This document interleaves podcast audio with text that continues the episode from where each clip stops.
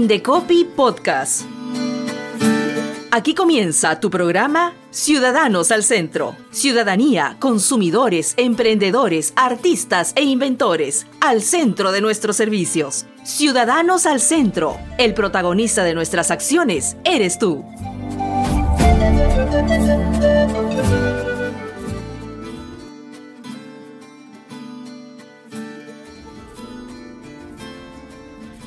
Hola amigos, soy José Barrera y sean ustedes bienvenidos a este su programa Ciudadanos al Centro.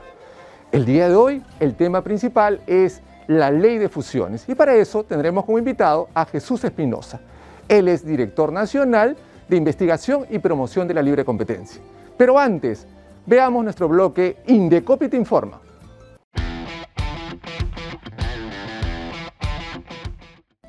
A fin de conocer el avance de la ampliación del Aeropuerto Internacional Jorge Chávez, que beneficiará a 27 millones de pasajeros nacionales y extranjeros aproximadamente, el presidente ejecutivo del Indecopi, Julián Palacín Gutiérrez, y el equipo de Lima Airport Partners recorrieron las obras.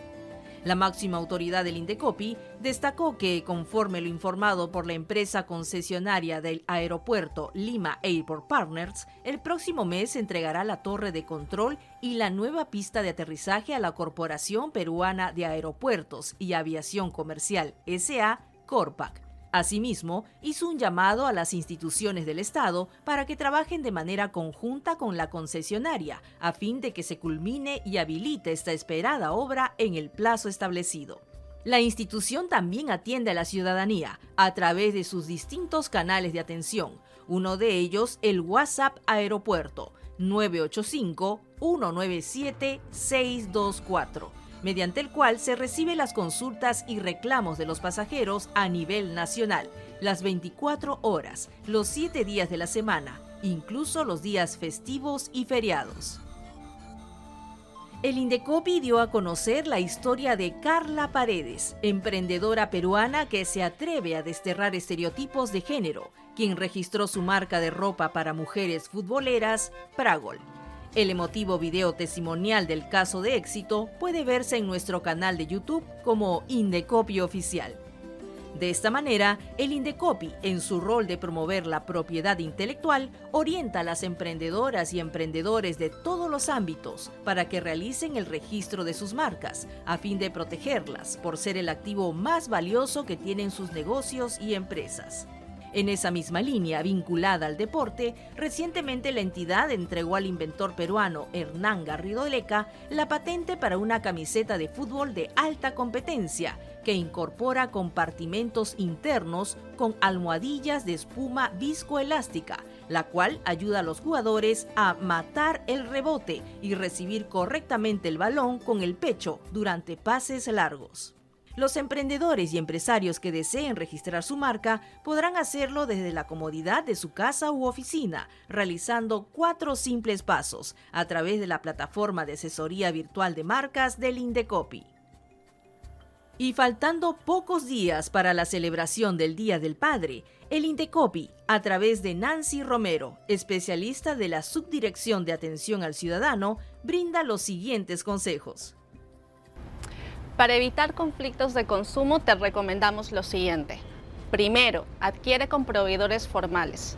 Asegúrate de verificar la identidad del proveedor con el que vas a contratar para conocer que tenga un número de RUC y una dirección ante la cual puedas reclamar eventualmente. Segundo, si es que vas a, a comprar en páginas web, asegúrate de que sea una página segura, verificando que cuente con el candado de seguridad en la parte superior izquierda. Esto te va a dar garantía de la información que vas a ingresar a esta página web. Recuerda que tu información es muy sensible y tienes que asegurarte de conservarla apropiadamente. También te sugerimos de que puedas conservar tus comprobantes de pago. Esto te va a ayudar a presentar un eventual reclamo ante Indecopi o una denuncia para que podamos identificar correctamente al proveedor con el que has contratado. También te sugerimos de que no adquieras productos que han sido retirados del país o del extranjero. Y esto lo puedes verificar a través de nuestras alertas de consumo en nuestro portal web. También te sugerimos que siempre verifiques la publicidad de los productos o los servicios que vas a contratar. Verifica las restricciones, las condiciones, las fechas, porque esto te va a ayudar a determinar cómo va a aplicar la compra que estás realizando. También recuerda que cuando realizas una compra puedes estar autorizando el tratamiento de tus datos personales. Si esto sucede, recuerda que puedes también revocar esa información para que el proveedor no te envíe publicidad que tú no deseas recibir. Y finalmente, siempre te sugerimos que puedas revisar tus productos. Aquellos productos que has adquirido, revisa que cuenten con las características que tú adquiriste o que te informaron.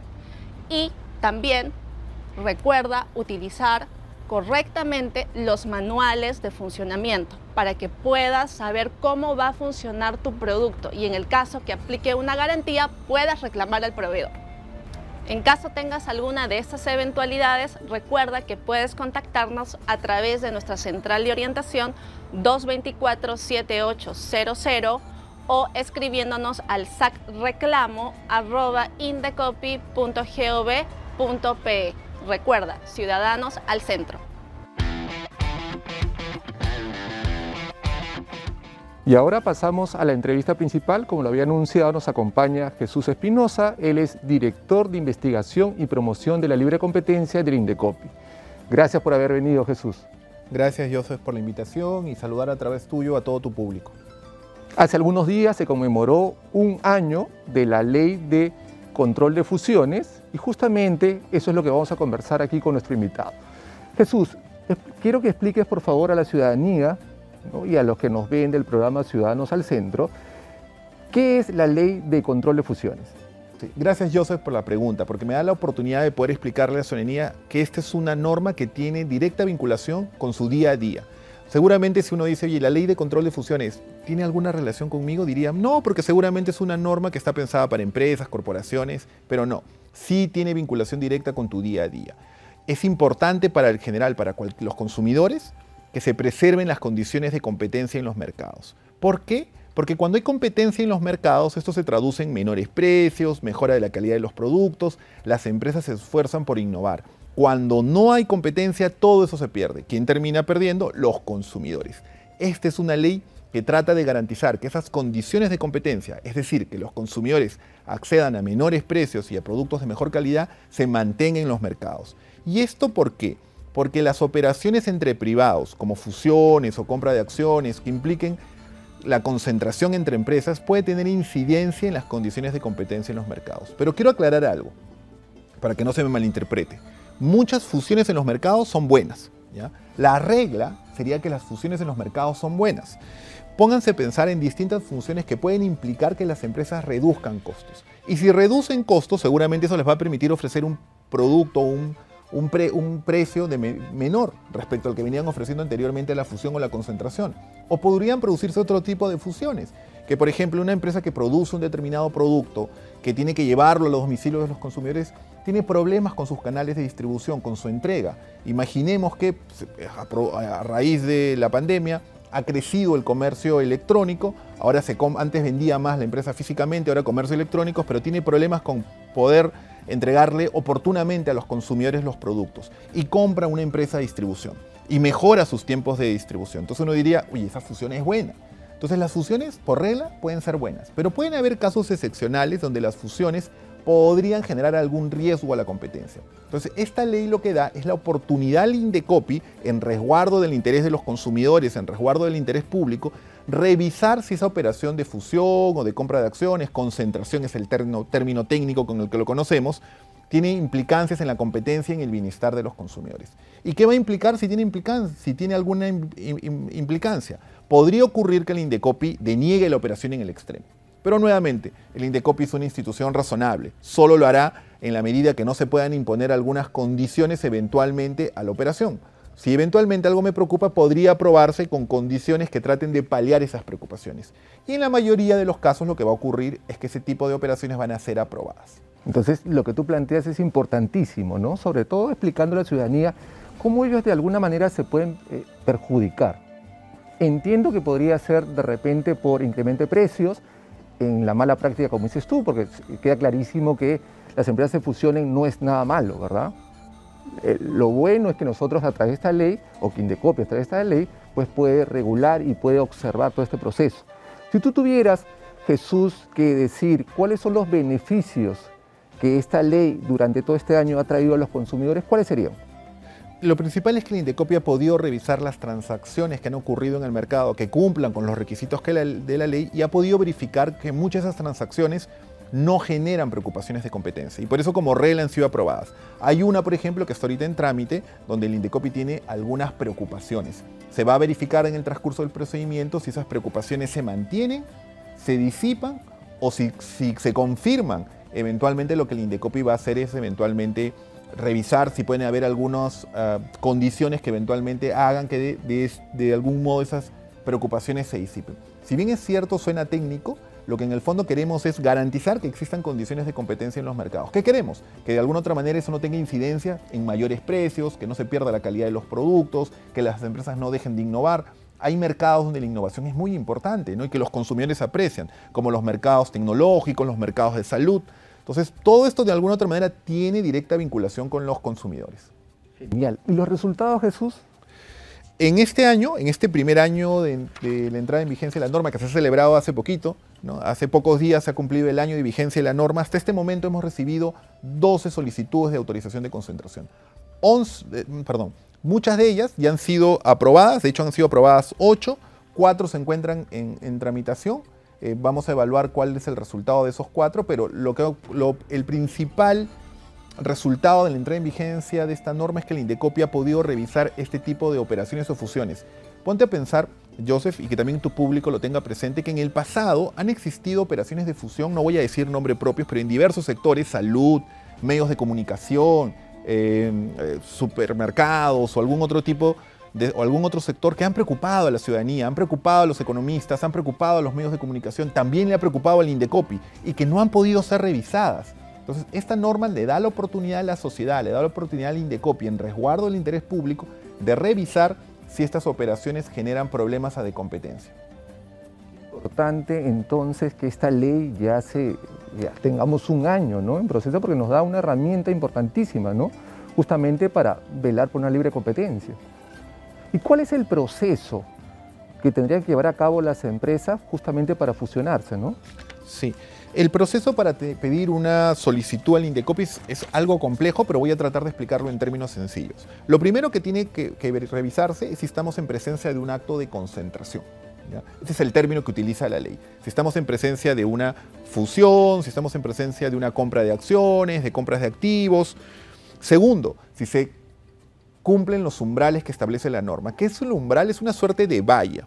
¿Qué significa esto? Que el Indecopi tampoco quiere obstaculizar los procesos de compras entre las empresas, el dinamismo que pueda haber en el mercado. Así si, por ejemplo, se fusiona eventualmente la librería de una esquina con la de la otra, pues esa fusión no va, a no va a pasar por el Indecopi, pues sería un trámite burocrático, no hay mayor interés público de que dos librerías se fusionen. Sin embargo, si se superan los umbrales que la propia ley ha establecido, y los umbrales son altos, ¿no? Estamos hablando de umbrales, por ejemplo, medidos en función a ventas o, valor de los activos que superen los 542 millones de soles, en esos casos sí tiene que pasar por la previa autorización del Indecopi. ¿Qué significa? Que esa operación no es válida hasta en tanto el Indecopi no la haya aprobado si no se tiene esta autorización, esta operación no debería darse.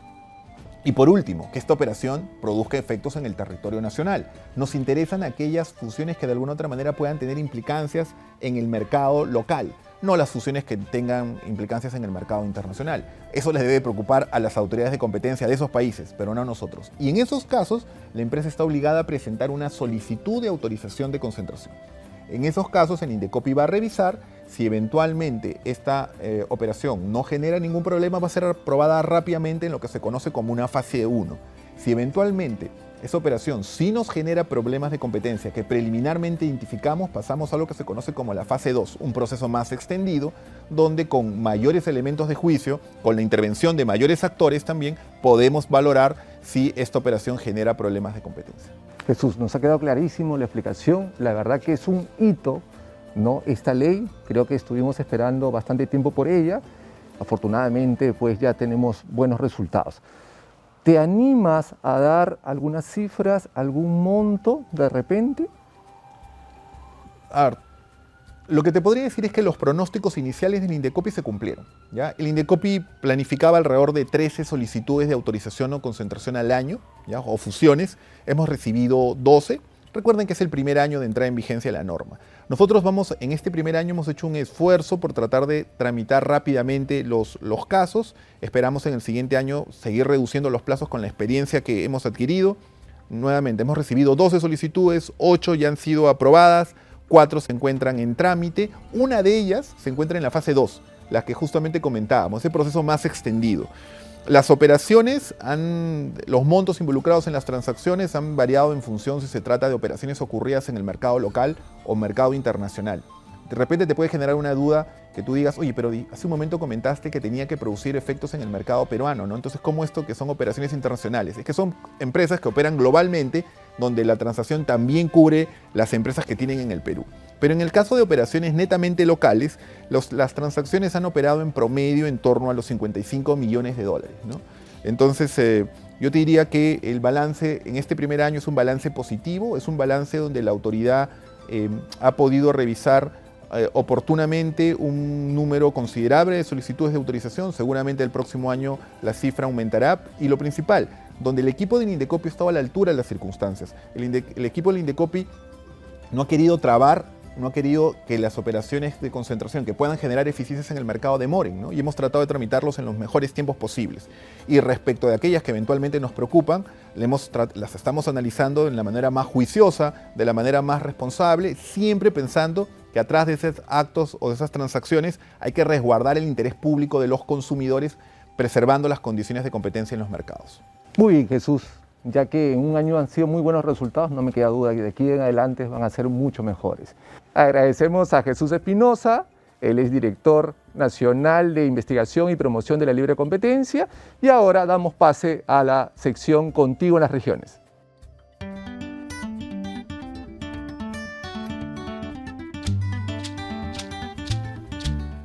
Y desde la región Amazonas se comunica con nosotros el jefe de la oficina del Indecopi, André Guerrero, para que nos informe acerca de la importante labor que se realiza ahí. Adelante, André. Buenas tardes, amigos, y gracias, Joseph, por el pase. Comentarles que la oficina regional del Indecopi en Amazonas cumplió 10 años de labor a favor de la protección y el fortalecimiento de la propiedad intelectual de los pueblos originarios de esta parte del país, bajo un enfoque intercultural e inclusivo contribuyendo así a su desarrollo económico. Prueba de ello está el otorgamiento de 68 registros de marcas colectivas, el registro de cuentos infantiles escritos por 23 niños aguajún en su lengua materna y la denominación de origen Cacao Amazonas Perú.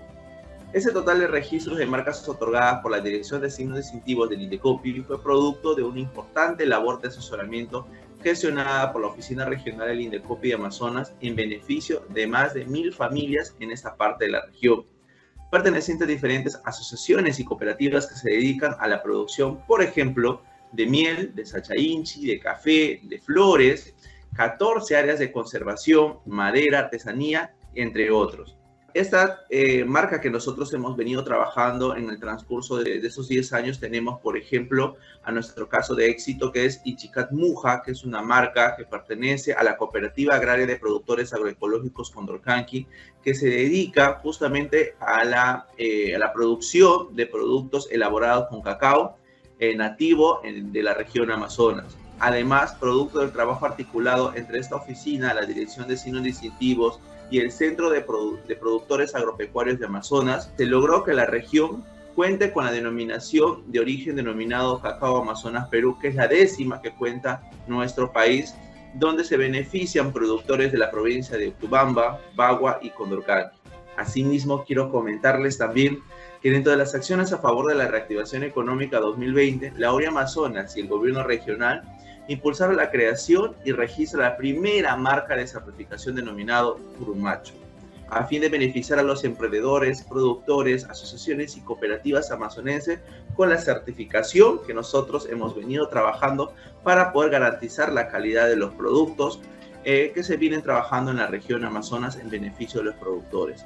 Dichas coordinaciones permitieron el registro de la marca denominada Consume Amazonas, que es una ventana una puerta para poder visibilizar y poder fomentar el, consumo de productos locales de nuestros productores en esta parte de la región.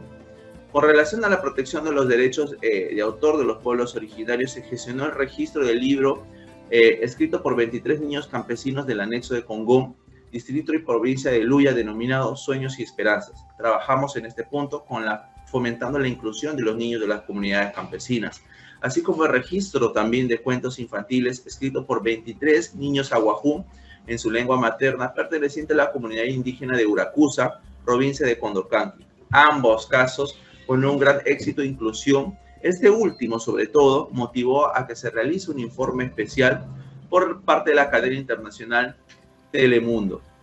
Y para poder contactarse con la oficina regional en Indecopi y Amazonas, aparecerán los eh, teléfonos y correos electrónicos para que todos los ciudadanos puedan establecer contacto con nuestra oficina. Muchas gracias. Gracias, André Guerrero. Ahora nos comunicamos con la jefa encargada de la Oficina Regional del Indecopi en Junín, sede Huancayo, Derilda Guzmán. Buenas tardes, Derilda. Buenas tardes, amigos. Gracias, Joseph, por el pase. Para informar que el Indecopi, a través de su oficina regional en Huancayo, logró eliminar 5.116 barreras burocráticas que afectaban al crecimiento de empresas locales. Ello significó un ahorro económico de 14.060.645 soles a la ciudadanía. Dichas barreras burocráticas ilegales o carentes de razonabilidad, eliminadas voluntariamente, corresponden también a Pasco, Huancavelica y Huánuco, regiones que se encuentran dentro del área de acción de la Oficina de Huancayo en materia de barreras burocráticas. En Junín también se implementó el programa Ruta del Éxito, liderado por Indecopi y que articula los servicios que ofrecen diferentes entidades públicas y privadas. Esta iniciativa también ha sido desarrollada en Amazonas, Puno, Ayacucho, eh, Junín, Ancash, Pasco, Tumbes y Loreto. El objetivo es brindar eh, constante asesoría a los emprendimientos para lograr su desarrollo y formalización. Eh, participan entidades como Indecopi, el Ministerio de la Producción con su programa Tu Empresa, eh, la Cámara de Comercio de Junín, la Municipalidad Provincial de Huancayo y otras entidades. Del mismo modo, en la región Junín se promueve el registro de marcas para que los emprendedores, artesanos y productores obtengan ventaja competitiva. A la fecha se ha otorgado 834 registros de marcas colectivas, de las cuales 165 fueron entregadas a través de la sede Huancayo, a cargo de Karina Alvarado. Los 169 restantes fueron gestionados mediante la Oficina Regional de la Merced. Cabe destacar que la asesoría brindada para el registro de marcas a las provincias eh, que conforman la Reserva de Bosques de Neblina Selva Central para poner en valor los productos y servicios de esta zona natural, la cual ha sido reconocida como reserva de biosfera por la UNESCO, la Organización de las Naciones Unidas para la Educación, la Ciencia y la Cultura. Asimismo, se ha brindado apoyo a los innovadores a través de los Centros de Apoyo a la Tecnología, a la Innovación, CATI, este programa, que ha sido promovido por la Organización Mundial de la Propiedad Intelectual, busca poner a disposición de la comunidad científica, académica y organizaciones información especializada para el desarrollo de actividades inventivas. Eh, respecto a la protección del consumidor, la Oficina Regional ha tenido 5.840 reportes ciudadanos entre el 2020 y 2022. En el 2021, la ORI brindó asesorías a 9.136 personas a través de sus diversos canales de atención. Eh, resolvió 1.981 reclamos. Además, a la fecha, ha tenido un total de 1.824 usuarios a través de los diversos canales habilitados. Abajo aparecen el número de contacto y correo electrónico de nuestras oficinas. Muchas gracias y hasta una próxima oportunidad. Gracias, Derila Guzmán. Amigos, el programa Ciudadanos al Centro llegó a su fin. Aprovecho para agradecer a la agencia de noticias Andina y a las redes sociales de Indecopi por la transmisión de este programa. Ya saben, si se quieren comunicar con nosotros, lo pueden hacer al teléfono 224-7777 para Lima Y si nos llaman desde regiones, lo pueden hacer al 0800 440 40. Y si quieren, nos pueden escribir al correo sacreclamo.indecopy.gov.p. Gracias. Buenas tardes.